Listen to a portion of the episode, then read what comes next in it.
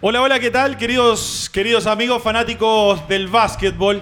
Un martes más de Hablemos de Básquet, martes 2 de febrero. Luego de un fin de semana con agüita aquí en Santiago, tuvimos en, pleno fines de enero. Eh, cayó bastante agua en Santiago, pero se jugó el básquet. Siguen todavía equipos de la Liga Nacional y de la Copa Chile sin ver acción. De eso vamos a estar hablando en este programa. También noticias sobre la participación de la Universidad de Concepción en la Champions. Completo programa el que tenemos esta tarde aquí de los estudios de Radio Touch. Eh, de inmediato vamos a presentar quien está siempre con nosotros, Carla Palacios. ¿Cómo estás tú? Yo muy bien, espero que ustedes también, nueva semana junto a ustedes. Desde ya los dejo a todos invitados a acompañarnos usando el hashtag Hablemos de Básquet. Síganos también en la transmisión en vivo por el Facebook de Radio Touch y también por el Instagram hablemos.de.básquet. También estamos al aire en TV Abierta, ATV Cero Concepción, Vértice TV Puerto Montt, Temuco TV, Radio América TV, Cool TV Valdivia, Goza TV, BTV, Iquique TV y Arica TV. Así que acompáñennos en otro programa. Sí, así es. Ya saben, ahí Carla va a estar muy atento a mensajes, comentarios, a todo lo que ustedes quieran preguntar también. A mi otro lado, Cristian Díaz, ¿cómo estuvo su fin de semana? ¿Cómo está esta primera semana de que, creció la familia? ¿Cómo estás?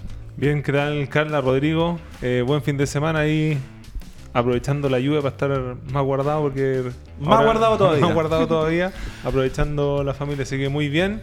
Y también aprovechar el, fin de semana para ver básquet. Hubo mucho básquet.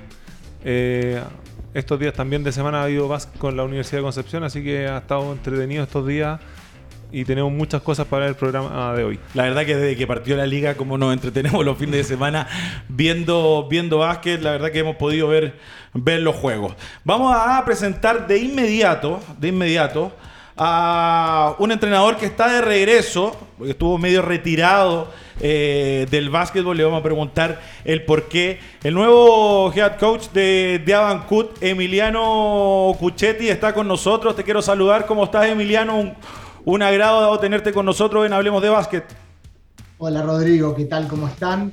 Eh, el agrado es mío de charlar un ratito de básquet con, con personas que, que estuvieron mucho tiempo en el campo de juego que entienden de este, de este juego, que le han dado muchísimo a Chile, como Cristian, como vos, así que eh, el agradecido soy yo de compartir un rato esta tarde. No, muchas, muchas gracias. Antes de comenzar a, aprovecharte, Emiliano, vamos a, presentar a quienes hacen posible eh, que nosotros estemos acá, nuestros auspiciadores.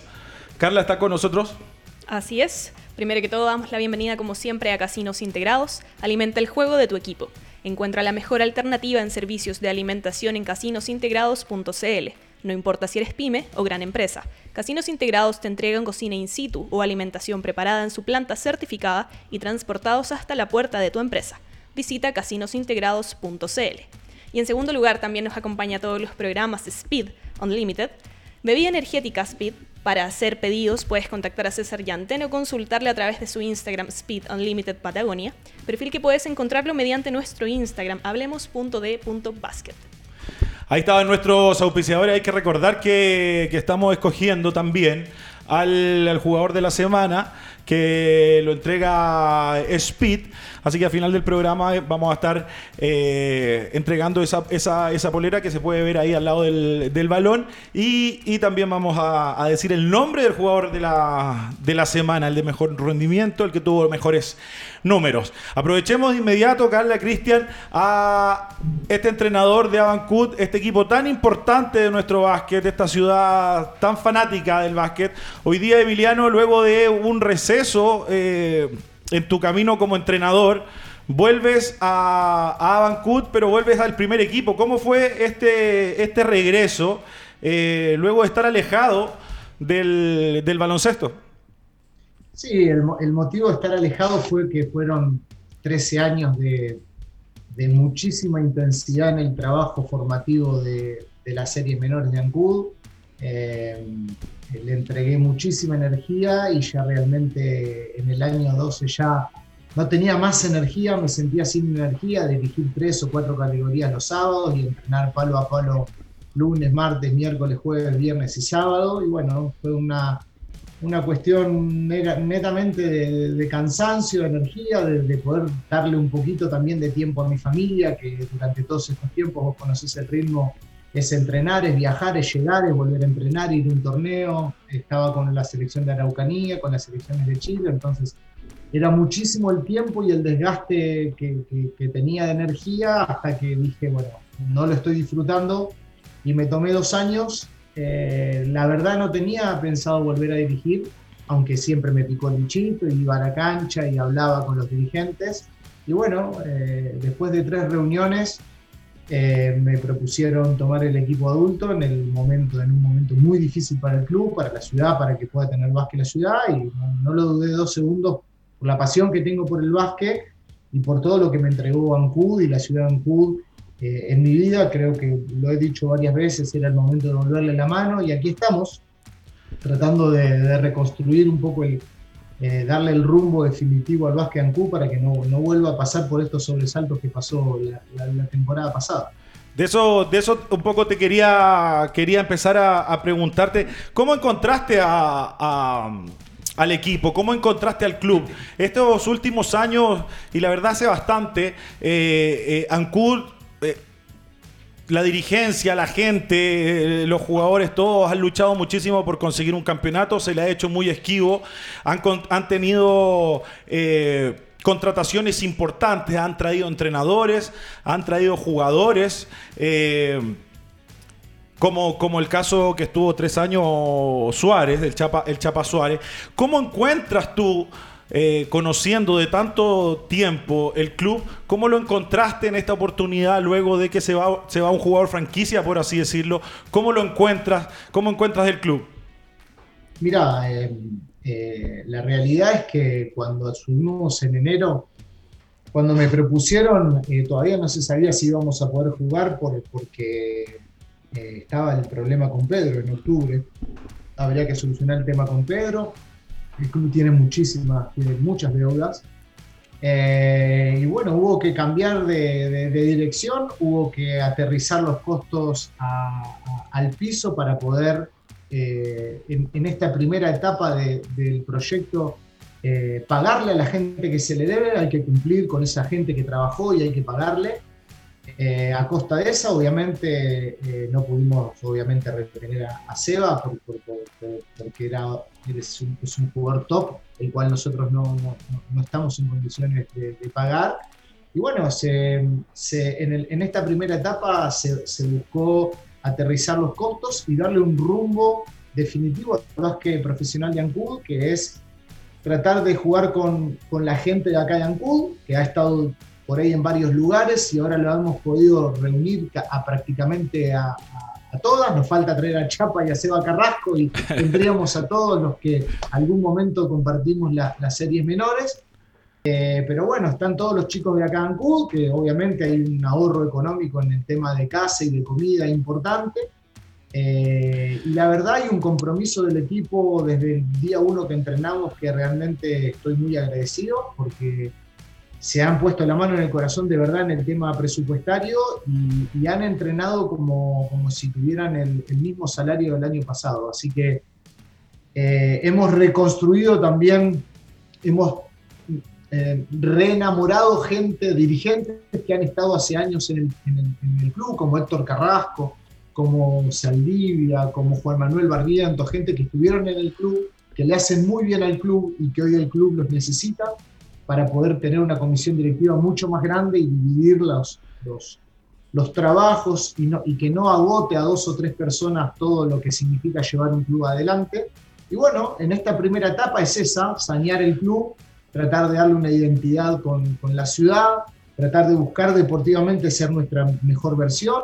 Creo que los chicos entendieron a lo que queremos jugar, se lo dejé claro el primer entrenamiento y, y hace dos semanas una charla larga que tuvimos que no quiero estar todo el tiempo diciendo eh, por qué y para qué hacemos las cosas. Pusimos el horizonte y tenemos toda una temporada para tratar de, lograrlo. Y bueno, ir de a poquito también subiendo, de a poquito no, eh, los bases eh, Platachín, Max Mancilla, que tiene 20 años, vamos a ir subiendo chicos de, las canteras, ya estoy viendo chicos también de las divisiones menores o de lugares donde no tienen LIPSUR para reclutarlos y, empezar a tener chicos eh, y darle rodaje a los chicos que obviamente me abaratan el, costo de la plantilla y creo que nosotros también tenemos que cumplir esa función en, en de ir eh, promocionando los chicos al equipo profesional eh, de, las menores. Es todo un mix, pero, pero hacia ese lado vamos, Rodrigo. Esta, esta temporada pareciera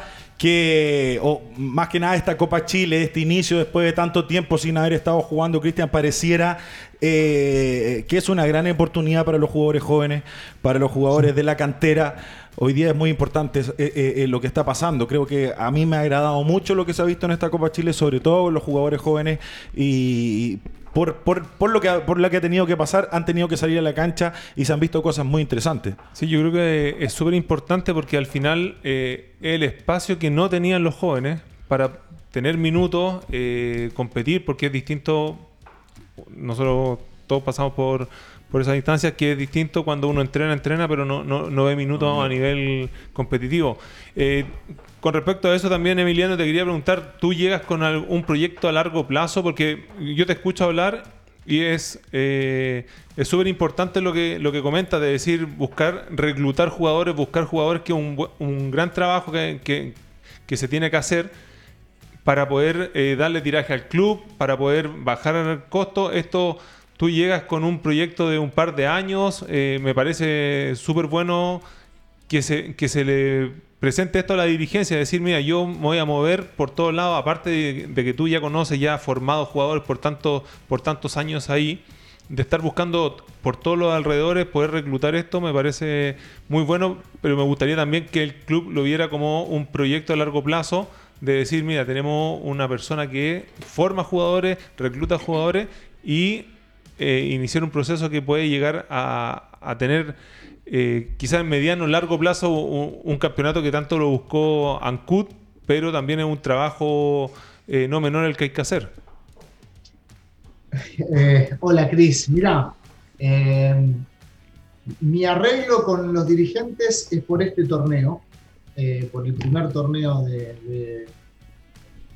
que se juega ahora, Copa Chile, el primer torneo. Por supuesto, yo hago las cosas como lo hice en las series menores, pensando en que me voy a quedar eh, no sé, dos o tres años. En Ancud es como Colo Colo y la U de Chile. Ya te quedaste para siempre en Ancud, te quedaste para siempre en Ancud. no, no, eso que no te para la lugar en el mundo. Eh, a, mí me encanta, estoy en el, en el lugar donde la verdad nunca creí y terminé estando en el lugar donde quería. Pero hoy estoy preparando las cosas para darle un sentido al proyecto. Si después dura un año, dos años o tres años, o si logramos ser campeones, va a ser una consecuencia de transitar todos los pasos que hay que hacer para poder salir campeón. Vos tenés, para mí, soy un convencido que tenés dos pasos para, dos caminos para salir campeón. El corto, que tenés que tener billetera y contratar dos o tres jugadores clase A y americanos clase A, o ir preparando el equipo para cuando el club se desendeude y puedas traer extranjeros de mayor nivel ponerle la jerarquía con los extranjeros, pero todos estos dos años fuiste preparando una base que sea pagable para el club, que no salgamos en las redes sociales porque debemos plata, sino porque promocionamos chicos, y a la vez, cuando tengamos plata, podamos ponerle extranjeros de calidad. ¿Qué equipo, qué, equipo, Emiliano, eh, Cristian, pregunto, Carla estaba aquí también, eh, ¿qué, ¿qué equipo ha hecho ese trabajo que, que, puedo decir, mira, ¿sabes qué? No tengo el dinero para, para, para contratar estos jugadores clase A, como estás diciendo, para contratar estos extranjeros, entonces voy a trabajar para que de aquí a dos, tres años seamos competitivos y podamos optar a jugar una final, a estar en semifinales. ¿Hay algún equipo que lo ha hecho? Sí. ¿Cuál? O sea, a mí me tocó ser parte de lo que hizo Católica en su en, esos años hace que, bastante. que dijo no tengo la billetera para seguir pagando los jugadores que cuando tú estuviste, que eran los experimentados, dijeron yo ahí no cobraba tanto, sí. No. bueno, Cristian, eh, Católica encontró su lugar en la liga. Dijo, yo no puedo pagar jugadores. Entonces, fue trabajando con los chicos hasta el día de hoy. Hoy el equipo de Católica juega muy bien, juega muy intenso es identidad católica de hace 10 años, chicos de la cantera, chicos... Eh, Leones, por una parte también Leones también lo pudo haber hecho, ¿no? Leones que intentó y después Intentó se tentó un poquito con, con- con el tema de salir campeón, entonces quiso ir rápido, cambiar de camino y ir por el camino corto. Pero bueno, nosotros lamentablemente no tenemos la billetera por ir, para ir por el camino corto y tenemos que encontrar nuestro lugar en la liga. Y nuestro lugar en la liga hoy me dice que hay que apostar a esto.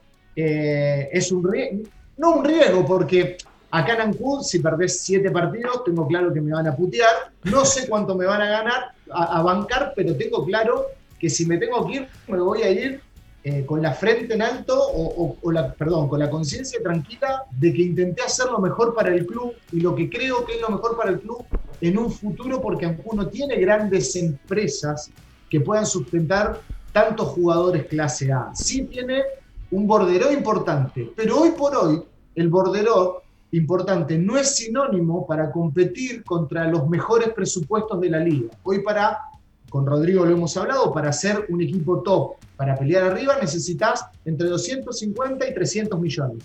Hoy un buen bordero de Ancud de un buen año son 90 millones. Entre 90 y 250 hay una diferencia gigante. Muy Sí, grande. ahora yo- yo- Paralelamente se empezó a trabajar para achicarla con eh, incrementar la masa de socios, que en Ancú era muy baja, eh, tener muchos más socios. Eh, se está empezando a trabajar para achicar esa brecha.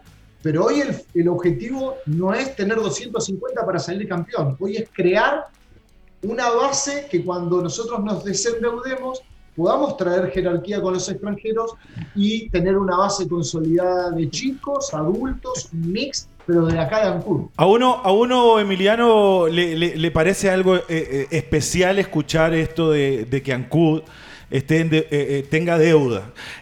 Para nosotros, Ancud, o para mí, debería ser uno de los equipos que debería estar más cómodo en un tema económico, así como lo debería estar Valdivia, así como no entiendo que haya desaparecido Castro, creo que Ancud es uno de los equipos que tiene más apoyo de la gente, debe ser uno de los eh, gimnasios o canchas que tiene más puntos eh, de alimentación dentro del recinto. Eh, el tema de la ropa, o sea, si tú tienes hinchas que llenan la cancha y tienes la mayor cantidad de gente que va a la cancha, también puedes trabajar muy bien el merchandising. Eh, ¿Por qué pasan estas, eh, eh, estas, estas cosas? Ya me dijiste que, claro, si nos quedamos solamente con el borderó y la venta de entradas, eh, estamos ahí entre 90 y 100 millones de pesos. Pero, ¿qué pasa con el resto? Al margen de la empresa privada.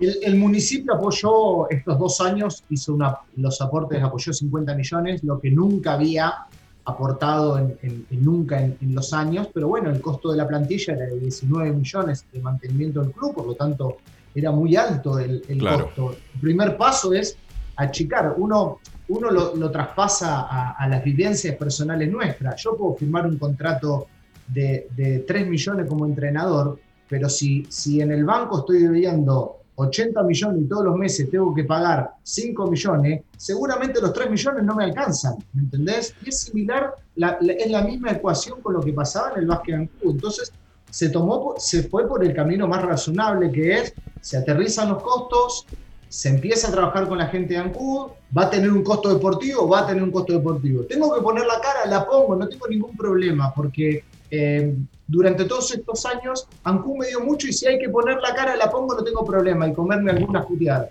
Pero si logro pasar, logramos pasar esta tormenta de desendeudarnos, que estamos convencidos por el costo del equipo, que en un año la, la deuda se baja en un 50 o en un 70%, lo cual es muy importante. Eh, creo que eh, a partir del próximo año eh, podemos empezar a ver un poco de los frutos de todo este sacrificio que se va a hacer para poder sacar a Ancud de, de este pozo. Yo creo que es muy importante lo que están haciendo. Yo, yo lo viví eh, muy parecido a lo que, lo que hizo Católica en su minuto. Hicieron eso, dijeron nosotros no podemos, no, no tenemos, aunque todo se piensa que el club por, por el nombre y todo eso, no tenían eh, las lucas al final para mantener un- una plantilla así. Dijimos, dijeron, nos quedamos con la gente de casa, pero la desarrollamos. Desarrollaron eso, el equipo eh, se demoró tres años o cuatro años en llegar primero a una semifinal y después ganar un campeonato. Pero, pero también la gente tiene que tener y eso yo creo que de repente es más difícil el, el tema de Ancud por cómo es el hincha. El hincha es fanático a morir, o sea, gimnasio lleno cada vez, una, es un agrado de ir a Hay jugar. bastante Ancud. presión para los entrenadores y los jugadores Exacto, también. Pero si la dirigencia está bien aline- alineada, que es lo que conversamos en el programa anterior también, con el entrenador, con el cuerpo técnico que contratan, y decir, mira, estos son, este es el proyecto que vamos a hacer para dejar el, primero el club, dejarlo saneado económicamente, y segundo, tienen la posibilidad en dos años de desarrollar jugadores y hacer un equipo competitivo, si nadie le está pidiendo que salgan campeones, pero si un equipo competitivo que sea un agrado ir a la cancha a ver ese equipo. Pero eso tiene que tener una paciencia tanto del hincha como de la dirigencia. Sin, sin, Eh, sin lu- Ese, ese- ese es el camino que vamos a transitar, Cristian. Eh, lo he tratado de decir en todas las notas de, de diferentes formas y creo que la gente lo está entendiendo. Eh, por suerte tengo mucha gente eh, conocida acá en mucha gente que me, que me quiere, que, que me da apoyo en esta locura de, bajar los costos y de jugar con lo que hay. Y creo que lo entendió, Dios quiera tenga paciencia, está claro que cuando perdamos cuatro partidos seguidos y te toca perder cuatro partidos seguidos, las puteadas van a estar igual, pero bueno, es el costo que hay que pagar para sacar el club del barro, no queda otra y para no solo dar, como yo lo explico muchas veces, no solo sacarlo del barro, sino darle una identidad, a ver cuál es mi lugar en la liga. Por más que vayan 2.500 personas, yo tengo que encontrar mi lugar en la liga. Y creo que Ancud está capacitado para hacer algo similar a lo de Católica, sumando un poquito más eh, por ahí de jerarquía cuando haya que contratar extranjeros, pero cuando la billetera esté un poco más holgada. Ahora, si hay 5, se tiene que gastar 2,5 porque hay que pagar deuda. Así, así es. Hay gente que nos está escribiendo, gente, gente conectada, ya sabe, gente, si quieren hacer alguna pregunta al entrenador jefe de, de Avancud, ya sabe, tiene que escribir, Carla. Así es, tenemos saludos ya. Saludos al mejor programa de básquet, Manolo Suárez. Soledad Galindo nos dice saludos, gran Emiliano Guccetti, tremendo DT. Santiago Caballero nos dice gran fin de semana de básquet, tanto en la liga como en la BSL. Saludos muchachos. Marcelo Rivas nos dice grande Cuchetti, viernes, Punta Picana es. Ana Carolina Rojas nos dice saludos Emiliano, muy tostadito. Y luego Santiago Caballero, se repite la situación del desorden generalizado. Los clubes deben buscar una solidez institucional que sostenga el presente deportivo. Mucha gente, Carla, gente, gente escribiendo. Sí. ¿Me, regalás, ¿Me regalás 30 segundos del programa?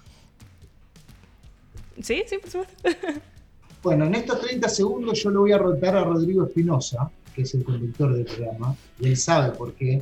Porque dentro de ese último comentario que, que hablaron del desorden de los clubes, el próximo paso que tienen que dar los clubes, y lo hablé personalmente con Rodrigo, es contratar gerentes deportivos pagos que estén full time, pero esos gerentes tienen que ser personas que tienen la cabeza abierta, que transitaron las canchas de básquet, que no solo transitaron las de Chile, sino que pudieron cruzar las fronteras.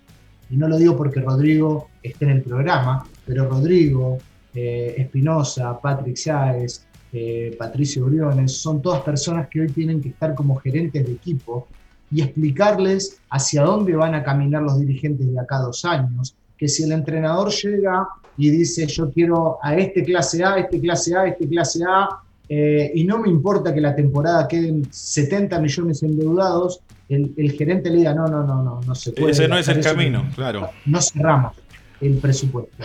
Yo creo que el próximo paso que tienen que dar los clubes es tener gerentes deportivos pagos, pero gerentes deportivos no cualquier persona. Personas que hayan estado en una cancha de básquet, que entiendan de básquet, que sepan eh, un proyecto, que sepan saber de aquí a tres años para dónde vamos a caminar y le expliquen a los dirigentes exactamente eso. Creo que Bueno. es el próximo paso que tiene que dar el básquet de Chile. A partir de eso explota el básquet de Chile. Para Sí, mí, en lo duda. personal. Sin duda tienes mucha razón, pero yo creo que eso debe aplicarse en todo sentido. Que personas que sepan de lo que estamos hablando, ellos estén al mando, no cualquier persona. Sí, sin duda. Nosotros con, con- con- con Emiliano tuvimos la oportunidad de hablar hace un tiempo atrás. eh, y claro, siempre está esa conversación entre nosotros en, que, en qué momento nuestros equipos van a, van a tener ese, ese- esa persona, ese gerente deportivo. Muchas veces lo, lo hablábamos el, el- el- el programa pasado con Cristian Santander y Emiliano, eh, que de repente los dirigentes eh, muchas veces no nacen sabiendo, terminan siendo dirigentes porque quieren apoyar al equipo, porque eh, quieren hacer algo por, por esa ciudad, por esa institución, con mucha buena intención, pero muchas veces. Se eh, les borra un poquito y se, el En objetivo- el fondo, y la palabra es como se calientan con el campeonato, con esto, y se vuelve a desviar ese rumbo que, que tiene, puede tener el club. Y eh, para mí, totalmente hay que tener un- un- una cabeza ahí, que porque esa es la cabeza que dice, vamos a traer a este entrenador. Exacto. Porque él sabe al entrenador que trae.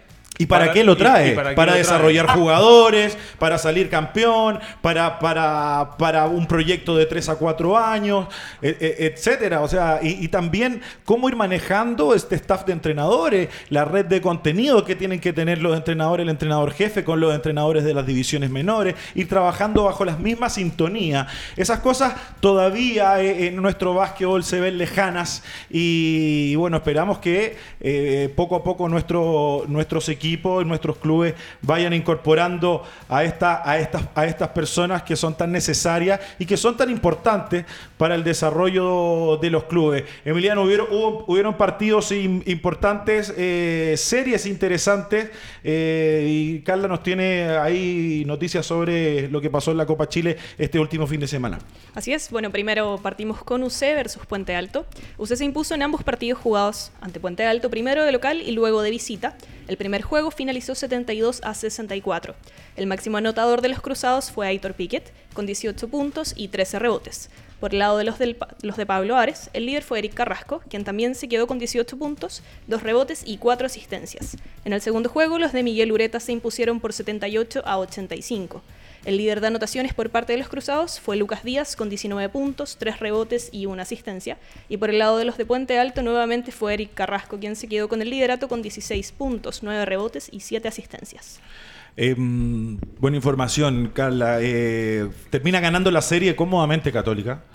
Eh, Lo que hablamos del, primer día, creo que Puente, no sé cómo lo, has podido ver tú, Cristian o Emiliano, pero, pero bueno, aparece Eric siendo el jugador más importante en una liga que está haciendo para jugadores jóvenes. Hoy día Católica eh, marca una diferencia, marca una dif- diferencia física, marca una diferencia también de trabajo, porque viene con un grupo trabajando desde la temporada pasada y finalmente en esta serie se, not- se notó la diferencia ampliamente. Sí, yo creo que Católica ahora está dando de nuevo empezar a dar frutos de lo que, eh, si bien lo pasó mal un par de temporadas, yo alcancé a jugar un descenso también. Ha jugado dos descensos Católica. Sí. Que fue da- darle, Algo tenía que hacer. Darle minuto a los. Y fueron temporadas que dijeron: le vamos a dar de nuevo minuto a los jóvenes porque ya no hay jugadores experimentados, los mayores. Entonces les costó, pero ahora yo creo que están dando. Ahora les costó un montón porque Católica, si nos vamos un poquito más atrás, aparte de los descensos y nos vamos más atrás, Católica siempre ha sido un club formador. Y Católica durante mucho tiempo formaba jugadores Y a los iba. 20 años, 21 años se le iba. Pasó conmigo, pasó y después pasó con muchos, muchos jugadores que eran jugadores importantes de Católica y finalmente, finalmente se terminaban yendo. Hoy día Católica tiene un grupo de jugadores importantes, ha combinado jugadores que ha desarrollado en la cantera Con traer jugadores jóvenes, que también eso es, es muy importante que pase. Eh, Emiliano, eh, se fue de Ancud Sebastián Suárez, pero para mí llega uno de los jugadores que va a marcar algo importante en nuestra liga con el paso del tiempo. Llegó a tu equipo Kevin Rubio. Eh, dejó de jugar la Liga de Desarrollo. Nosotros también lo conversamos con con Cristian Santander el otro día, que era importante que él viniera a jugar Liga Profesional. Llegó a tu equipo. ¿Cuál es el plan con Kevin? El plan con Kevin es, eh, la idea fue traer eh, jerarquía, fue traer eh, mucha energía. Yo lo conozco a Kevin de, Araucanía, lo dirigí cuando salimos campeones en Argentina. Le jugó a los argentinos de igual a igual, hoy juega la Copa, la, la Liga de Desarrollo en Argentina de igual a igual con los chicos de Argentina. Me gustan los jugadores con personalidad.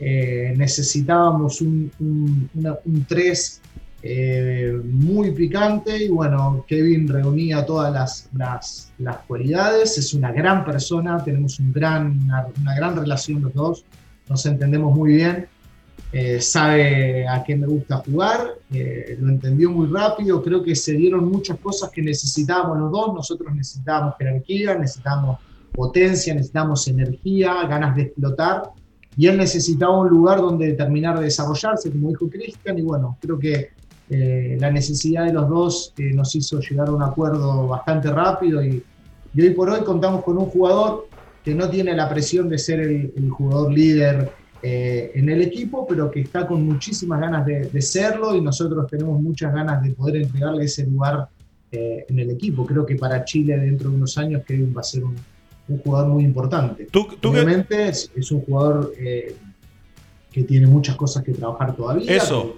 como el, tiro exterior, como la salida y la lectura de las cortinas en salida. Lo hemos hablado con Sebastián González, que es su entrenador también y que, y que me pidió también que, busquemos, un, por supuesto, un desarrollo con, con él y, le dije que obviamente cuente conmigo, que soy un entrenador que siempre me ha gustado la formación y que voy a tratar de hacer lo mejor posible para que cuando Kevin eh, termine la temporada sea un Kevin mejor que, el que la empezó. Sobre eso, sobre eso, sobre lo que decía al final, eh, Emiliano, quería, quería conversar un poco, porque, claro, tú lo conociste joven, más joven aún, a, Kevin.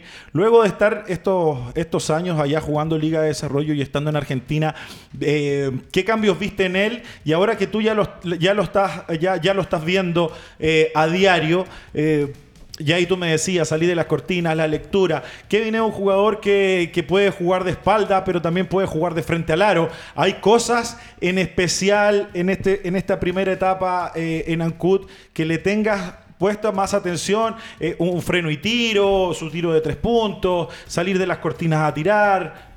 Él tiene que mejorar muchísimo el, el tiro de tres puntos.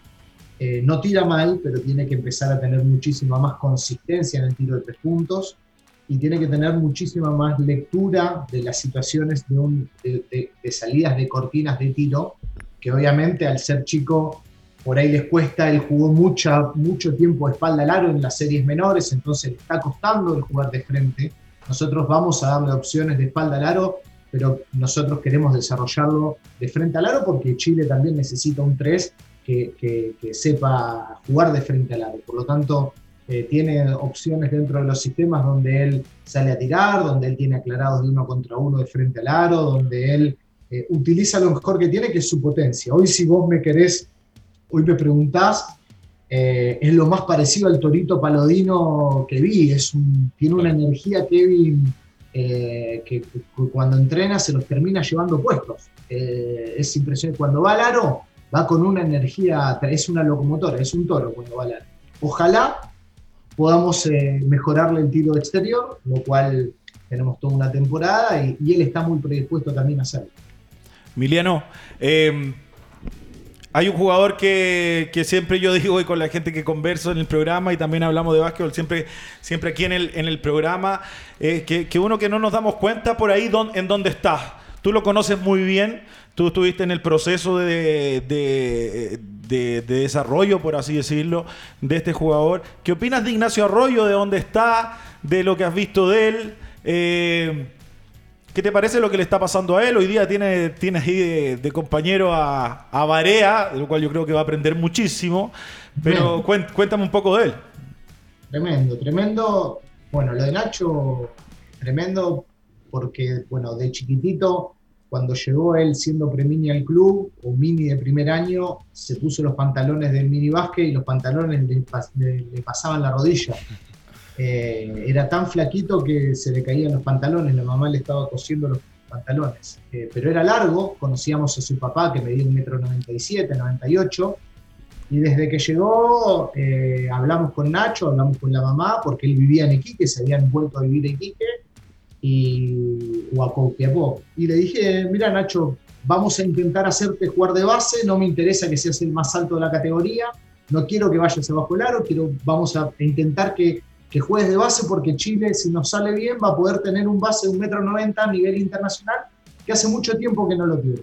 Y bueno, es un orgullo, eh, si bien es 90%, 99% de, del talento de Nacho, pero esos pequeños granitos que uno como formador puede aportar para Chile y que, hoy Nacho con un metro noventa y tanto pueda, eh, hacer base y estar jugando en ACB es un orgullo terrible. Hoy, hoy miraba la, foto de, la preselección de Chile, eh, también está Seba Carrasco, está teniendo un presente hermoso en, Concepción, eran compañeros también de, de, Camada, se defendían juntos todos los entrenamientos. Eh, la verdad, muy contento de ver a él, de ver a Chapa, de ver a Nacho, que los vimos de chiquititos y que hoy por hoy eh, están en la selección adulta. Eh, como hoy, hoy, hoy hablaba con un amigo, si me preguntás si cambio todos los títulos de, de Liga Saesa y de menores por la foto de hoy de Seba Carrasco, Nacho y Chapa en la selección primera de Chile, los cambio. Me quedo con esa foto. Eso fue siempre el objetivo del proyecto. Sí, sobre eso, sobre eso quiero poner un poco de atención, porque aquí hay una, una particularidad que no es casualidad. Eh, aquí estos jugadores que sea Carrasco, eh, el Nacho Arroyo, Suárez, eh, que se fue temprano también, porque se fue a Estados Unidos, son jugadores que entienden muy bien el juego. Saben jugar. Y saben jugar, em, aprendieron a jugar antes que los demás. Pero ese es un trabajo y un trabajo de los entrenadores. Nosotros siempre conversábamos que eh, claro, todos los jugadores saben lanzar, saben, eh, saben eh, driblear, saben pasar el balón, pero no saben cuándo pasar, dónde pasar, en qué momento. Y, siempre viene esa, esa, madurez de entender el juego en el jugador chileno bastante tarde. hay una particularidad con ellos y que es el, es el trabajo de alguna manera que has podido hacer tú, porque todos estos jugadores entienden muy bien el básquetbol. Y eso te ha pasado, yo creo que es, gran, es gran parte por, por, el trabajo que has podido tener y que tuviste también muy constante en, en Ancud durante todos estos años que tú, que tú nos hablaste.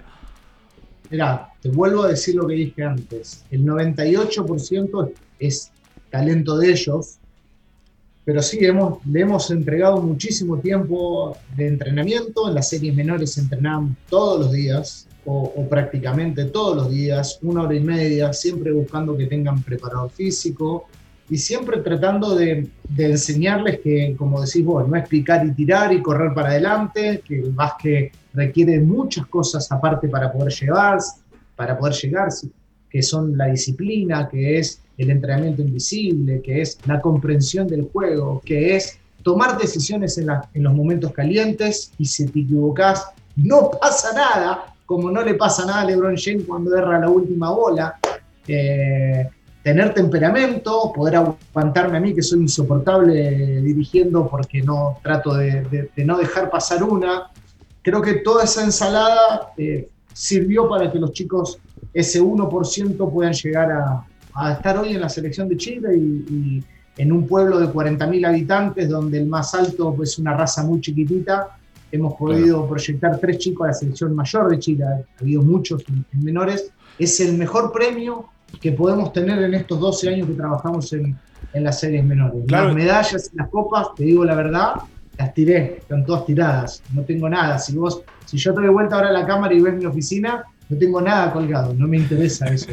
Me interesa ver la foto de hoy. Sí, son, son ellos dos los que marcan, o, tres con, Suárez que están en la selección, pero también hay una cantidad para atrás que han estado también, que han sido compañeros, compañeros de ellos. Se jugó también la serie Carla Leones eh, Quilicura, eh, partidos muy entretenidos. Así es. Bueno, en esta serie los Leones se quedó con ambos encuentros, sumando 7 puntos en la tercera semana de Copa Chile. El primer juego terminó 91 a 86 y se jugó en la pista de Colegio Los Leones. La figura del encuentro por parte de los locales fue Ignacio Carrión, que sumó 34 puntos, 8 rebotes y 6 asistencias, escoltado por Darrell Jones, que se quedó con 30 puntos, 11 rebotes y 6 asistencias. Por el lado de Quilicura, el máximo anotador fue el extranjero José Bravo, con 20 puntos, 13 rebotes y una asistencia. Y en el segundo juego, los Leones nuevamente se llevó el encuentro finalizando el marcador 57 a 63. Nuevamente las figuras fueron Ignacio Carrión con 23 puntos, 12 rebotes y 7 asistencias, seguido de, Darrell Jones con 19 puntos, 5 rebotes y 2 asistencias. Por el lado de Quilicura destacó Julius Holt con 16 puntos, 7 rebotes y una asistencia. Fue entretenida esa serie, Cristian. Eh, qué importante lo que está pasando con, sí, con Alargue el primer juego. Eh, qué importante lo que está pasando con Carrión, con Darrell Jones. Eh, que son jugadores que en una, liga pasada con tres extranjeros tenían un rol importante dentro del equipo, pero hoy día se hacen más importantes, están jugando muchísimo, están jugando al estilo Pato Miranda, no lo saca. No hay, no, no, no hay ningún tipo de rotación, ni cuando quedan 30 segundos de, del segundo, primer cuarto, del segundo cuarto, no hay rotación pero finalmente te están haciendo muy importante. ¿Cómo les va a ayudar esta, esta Copa Chile a estos jugadores que por ahí se equivocaban un par de veces, iban al banco? Hoy día, aunque se equivoquen o no, tienen que seguir jugando. Yo creo que tiene que haber una mezcla.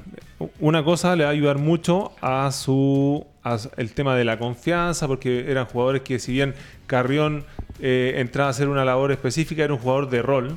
Ahora está, tiene que ser un jugador predominante en, el equipo. Lo mismo que Darrell Jones. Darrell Jones entraba como sexto hombre, eh, un par de minutos, de repente uno decía Darrell tiene que jugar mucho más, jugaba menos. Entonces, es una cosa que agarren eh, ritmo de juego, muchos más minutos. Eh, está viendo que pueden ser importantísimos para el equipo.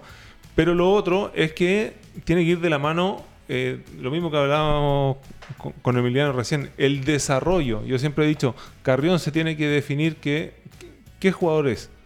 Es un 4 que se puede abrir y tirar, es un 3 que tiene que ser consistente, consistente en su tiro y que también puede ir puede marcar a cualquiera, puede marcar un externo, puede marcar un 2, puede marcar un, 4 pero eso va en el desarrollo. Yo, también se notó también que, que Carrión eh, venía jugando.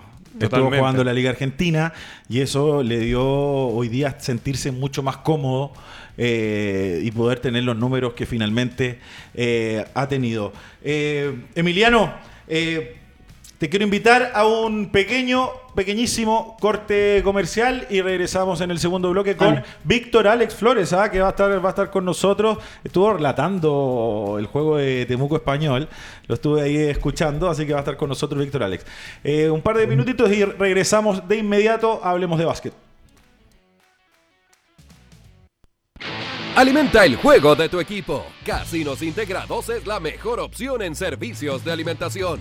Si eres pyme o gran empresa, en Casinos Integrados te entregamos una alimentación rica y nutritiva preparada in situ o en nuestra planta certificada HACCP y transportada hasta la puerta de tu empresa. Entra a casinosintegrados.cl y cotiza online. Casinos Integrados, la mejor opción en servicios de alimentación. Casinosintegrados.cl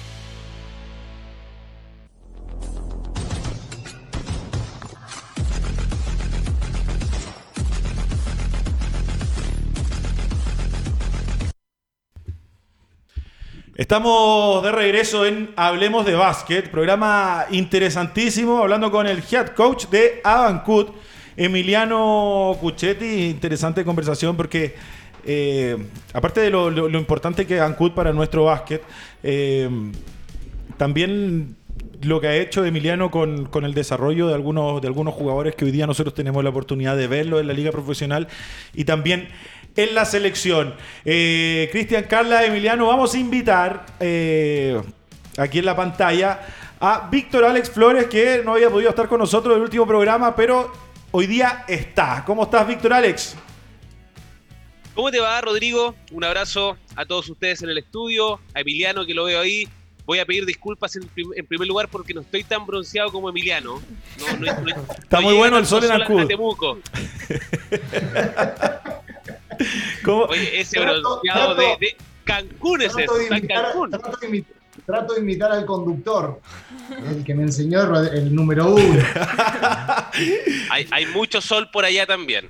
Sí, bueno, acá, acá no hemos podido tomar solcito en mi piscina porque acá había estado medio, medio nubladito los últimos, los últimos días. Víctor, eh, cuéntame, yo todavía no te puedo, no te puedo ver en pantalla, pero cuéntame, eh, estuviste en el juego Temuco Español, partidazo, partido muy, muy entretenido. Cuéntame un poquito sobre, sobre eso. Estuviste, supimos que estuviste, estuviste relatando, cuéntanos claro, me, tocó y tuve la, fortuna de, ser de los pocos que estuvo en el gimnasio. Relaté para la Liga Nacional de Básquetbol el partido de, de Abetemuco frente a Español de Talca. Triunfo en tiempo suplementario del equipo de Altalef de Español de Talca por 94 a 91, un partido bien cerrado con porcentajes generales también eh, muy equiparados por parte de los dos de, los dos equipos, ambos lanzando cerca de un 45% de campo, pero con algunos nombres de, español de Talca que resaltaron, particularmente el caso de, Vicente Guayco, que terminó con 28 puntos y 6 rebotes para ser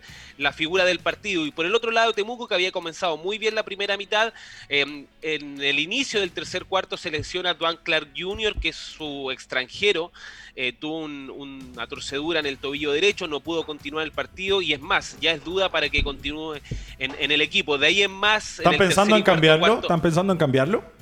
Sí, sí, hay altas probabilidades de que tengan que, cambiar porque ya se había perdido un partido en las primeras dos fechas, jugó solamente un encuentro frente a la Universidad de Concepción eh, y ya seguramente no va a poder estar este próximo fin de semana en los dos partidos frente al Club Deportivo Valdivia. Y más allá de pensar en la Copa Chile, lo que está haciendo Temuco es proyectar el equipo rumbo a la Liga Nacional.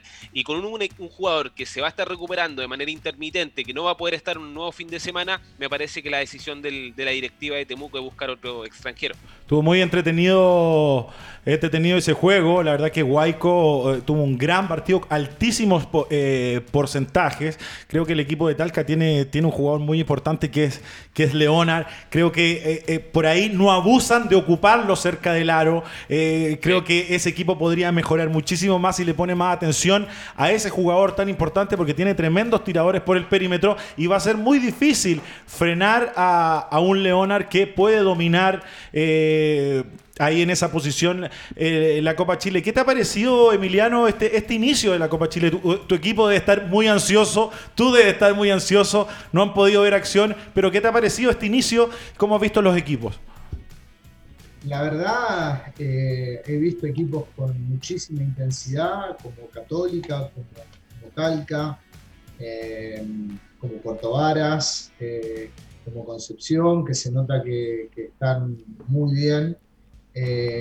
no, quizás la primera fecha, las demás no extrañé tanto que hubieron ocho meses de parate me parece que los jugadores tenían muchas ganas de volver, que tenían muchas ganas de, que la pelota vuelva a rodar y, creo que eso está ayudando mucho a que no se note tanto la, la, diferencia del parate. Y nosotros sí, con muchísima ansiedad, tuvimos la mala suerte de bueno, no poder jugar la primera fecha porque estaba con el positivo Ánimas y en la segunda fecha que estábamos listos para subirnos al bus con toda la adrenalina de debutar, nos salta el, positivo y nos dan un estrecho a todos, así que nos quedamos con toda esa adrenalina guardada adentro, estamos guardados hace 14 días, cumplimos el viernes, vamos a entrenar el viernes y jugar el domingo.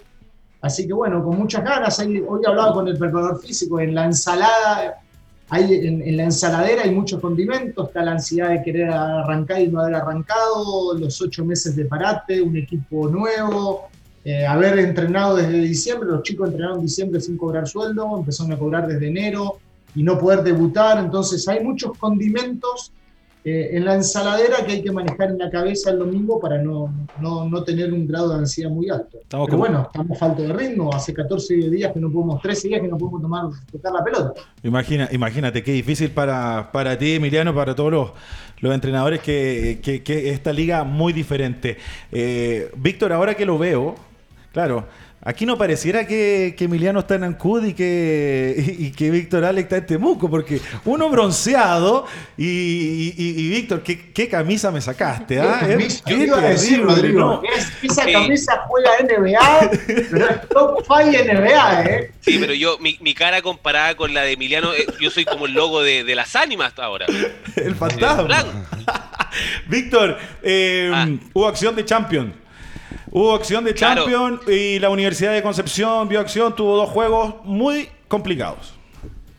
Sí, yo trato de, buscar la perspectiva para analizar la presentación de la Universidad de Concepción, un equipo que, que sumó extranjeros solo para esta competición, como Darrell Summers, como Brandon Moss, un equipo que también está en construcción de cara a la, Liga Nacional, eh, haciendo muy, pero muy buen partido frente a Kimsey, cayendo, la verdad, de manera contundente ante el cuadro de Sao Paulo. Fueron dos versiones del mismo equipo y que me parece responde también a, esta conformación express, podríamos decir, que tuvo la Universidad de Concepción de cara a, este torneo. Eh, cuesta analizarlo, me, da la sensación que eh, me prefiero quedarme con esta Universidad de Concepción que se está preparando para la Liga Nacional, que está jugando la Copa Chile, que un equipo que reemplaza a otro y que además eh, en el transcurso de los días tiene que conformar un equipo para jugar un torneo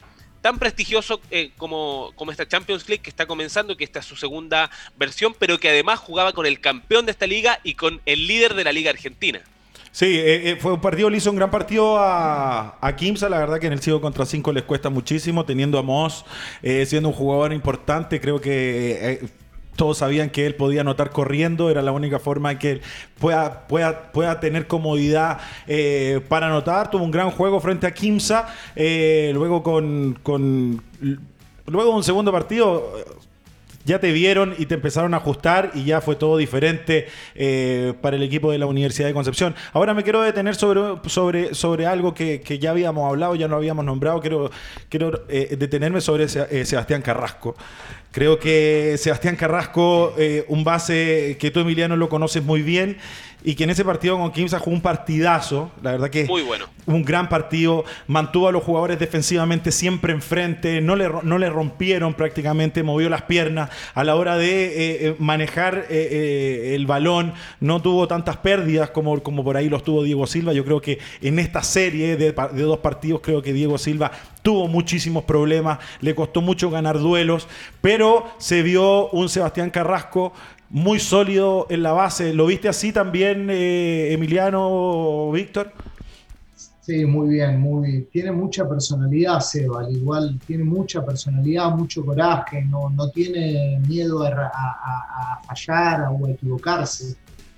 Y eso en un jugador en, este tipo de instancias es muy importante para el que no te importa que te vas a equivocar y siempre vas, y vas, y vas, y vas. Detrás de, de Seba eh, hay muchísimo trabajo. Seba, cuando estuvo la pandemia, cuando estaba el básquet parado, entrenaba con Chapa Suárez solo en el, gimnasio fiscal. Lo que le pasa es como le pasa a los, grandes jugadores, no es casualidad. Él quiere llegar, él llegó, él se preparó, se prepara, entrena como animal, se cuida. Hay cosas que los chicos tienen que entender, como entendió Seba, que no son casualidades y que el entrenamiento invisible le está permitiendo ahora tener este nivel. Más allá del talento que él tiene, y de la personalidad que, él tiene para poder jugar. Y hoy la liga le, entregó el lugar, puede jugar en Conce porque hay un solo extranjero, entonces por suerte está teniendo un momento bárbaro. Ahora, mi pregunta con, el tema Concepción, que yo ayer lo he hablado con algunos colegas. Hoy el presente de la Universidad de Concepción en la, Liga Chile es muy bueno. El nivel que tiene en la Liga Chile, que acá adentro en, la, en la Copa Chile es muy bueno. ¿Te reforzás o no te reforzás? Es la pregunta. ¿Para ir a la Champions? Sí. ¿Modificás la estructura que venías teniendo? No es fácil incorporar dos o tres jugadores. No estoy hablando de la decisión de, Cipriano, cada uno obviamente cree en su librito, pero acá el, tema es, ¿beneficia o no beneficia yo, creo que yo creo que eh, para lo para el para el desarrollo del equipo, para ir mejorando la condición del equipo, eh, sin duda que no, no le ayuda. Ahora, lo que a mí me, me, gustó, por así decirlo, es que no le pusieron jugadores encima a jugadores que tenían que jugar. Jugó Carrasco. Jugó, jugó Sebastián Carrasco, jugó Silva, jugó Lauler, jugó Lauler, exactamente. Y eso fue, fue importante porque en las otras posiciones yo creo que tenías que ir a dar batalla te, comiste una boleta contra Sao Paulo con, refuerzos, con rebotes que trataste de comprar o de traer, trataste de traer rebotes, trataste de traer tapas, te podía resultar como no resultar, pero yo creo que, eh, claro, si hubiese habido un centro, eh, si hubiesen habido eh, centros nacionales, si hubiese estado, no sé, Manny Suárez en la Universidad de Concepción, no me traigas un, un interno extranjero por una semana o solamente para este torneo. Eh, pero yo creo que, eh, respondiendo a tu pregunta, creo que por una parte puede ser positivo, pero por otro lado eh, no le va a sumar nada a seguir mejorando, pensando en todo lo que viene para adelante para la Universidad de Sí, Concepción. Es que eso, eso es un tema, porque traen jugadores que también estaba viendo algunos que iban a aterrizar justo en, en la burbuja, sin entrenamiento, sin nada, entonces te desordena el tema defensivo, eh, sobre todo un jugador que ya todos lo conocen acá en la Liga Nacional como es Summers, que no defiende mucho, eh, acapara mucho tiro, entonces te crea un desorden que quizás de lo que venía trabajando Cipriano y había que buscar, si va a traer a alguien, alguien que te aporte quizás en cosas en lo que Sí. está creando para el equipo. Ta- también es difícil La traer pregunta jugadores. es, si sumo jerarquía, ¿me disminuye el funcionamiento del equipo? ¿Qué, qué pesa más? A eso voy. Traigo jerarquía, pero al traer jerarquía, por ahí ese funcionamiento que venía funcionando bien, por ahí me, me- es todo un tema para debatir, no Sí, por, por, por- por supuesto por Cipriano, porque tengo el mayor de los respetos, sino siempre No, pensando es- en que es es le dan la posibilidad de reforzarse y entonces es bueno debatirlo. es analizar pa- para todos los equipos chilenos que, que nos pasa eso, que nosotros estamos jugando algunos sin extranjeros, otros con uno, eh, se están recién armando. Es que y, y traer jugadores que no, no pueden entrenar contigo por lo menos una semana antes, que lleguen a, a jugar solamente, te crea un desorden y quizás no te suma tanto y habrías perdido igual con Sao Paulo o quizás un poco Emiliano. por con Sí. Kimsa, pero Y- y- disculpa, Cristian, eh, ¿y qué habrías hecho tú? De, de este panel eres el entrenador y, y- y tal vez sería bueno también conocer tu, tu punto de vista. Yo quizás eh, en lugar hubiese traído uno solo, hubiese traído a Moss Dos. eh, no, y, hubiese privilegiado esa armonía que, que venía trabajando, que venía teniendo Conce muy buena de, tra- de- de consolidación de equipo, eh, y quizás que no me disminuya lo que habló Cristian, esa, Sí. esa estructura defensiva que venía teniendo Conce muy buena y que la tiene. eh, quizás no es más, es más fácil incorporar un solo jugador que por ahí incorporar dos.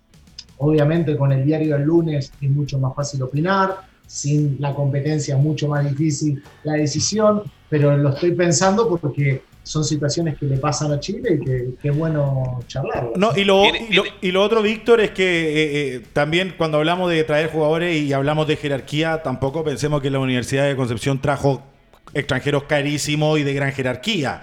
Eh, eh, era- son, son extranjeros de...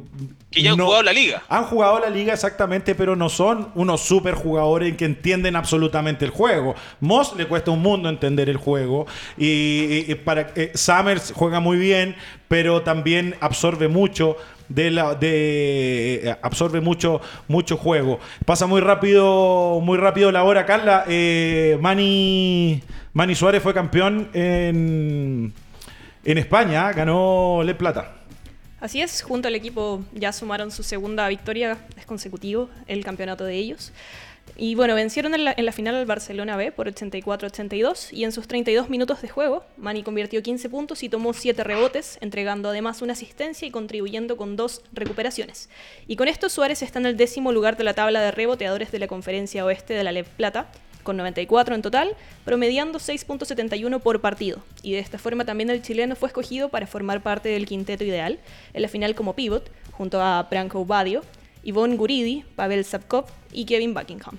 Los chilenos siguen dando mucho que hablar, siguen buenos resultados, siguen anotando, tomando rebote los jugadores eh, altos. Eh, Víctor, Emiliano, no los veo ahí en pantalla. Ahora sí, eh, se pasa rapidísimo el programa cuando uno habla de básquetbol, cuando nosotros eh, hablamos de lo que más nos gusta, eh, se pasa realmente volando el tiempo. Les quiero agradecer, Víctor, buen trabajo, excelente trabajo como siempre. ¿Dónde va a estar, Víctor, este próximo fin de semana? ¿Tienes, ¿tienes relatos? Sí, el día domingo, domingo 7, un domingo 7, el domingo 7 a las 14 horas eh, me toca transmitir Temuco con el CDB, con Club Deportivo Valdivia. Ahí estaremos escuchándote y viendo el juego. Te agradezco, excelente trabajo como siempre. Emiliano, eh, se terminó el programa. eh, la verdad que te quería tener acá en el, en el- en el programa hace bastante. Se, se dio. Muy agradecido de que nos haya acompañado, nos hayas acompañado aquí en Hablemos, Hablemos de Básquet. el agradecido soy yo, me encanta charlar con gente eh, que compartió muchas canchas, con, con Víctor que está, está, compartiendo canchas ahora, así que a disposición cuando lo necesiten, que es un placer, como, como decís vos, charlar de la pelotita, que es lo que nos apasiona. No, muchas gracias. Muchas gracias y un saludo muy cariñoso a toda la gente de Ancud, al equipo y por, por, por, por, supuesto a toda esa hinchada que, que, nunca falla, nunca falla ahí en la, en la bombonera. Muchas gracias Emiliano, muchas gracias Víctor. Carla, un programa más, se pasó. Así es, nuevamente se pasa siempre muy rápido esta hora y los dejamos a todos como siempre invitados a seguirnos a través de nuestro Instagram hablemos.de.basket, estamos siempre con las noticias actualizándolos y bueno, nos despedimos y nos vemos en la próxima semana. Excelente trabajo Carla, como siempre, Cristian Díaz, entretenido programa. Muy bueno, muy sí. buenos invitados, eh, el aporte de Víctor siempre se agradece, así que eh, contento, vamos, vamos sumando cada programa más y con estos invitados se, pasa demasiado rápido, ese es el único problema. Sí, se pasa rápido. La verdad que eh, siempre quedamos con cosas pendientes. Una hora se hace muy poquito. Ya saben, gente, compartan, denle like y vean la Liga Nacional, vean la Copa Chile, sigan a sus equipos y sigan apoyando absolutamente el básquetbol chileno. Nos vemos el próximo martes. Sigan cuidándose. Nos vemos. Chau, chau.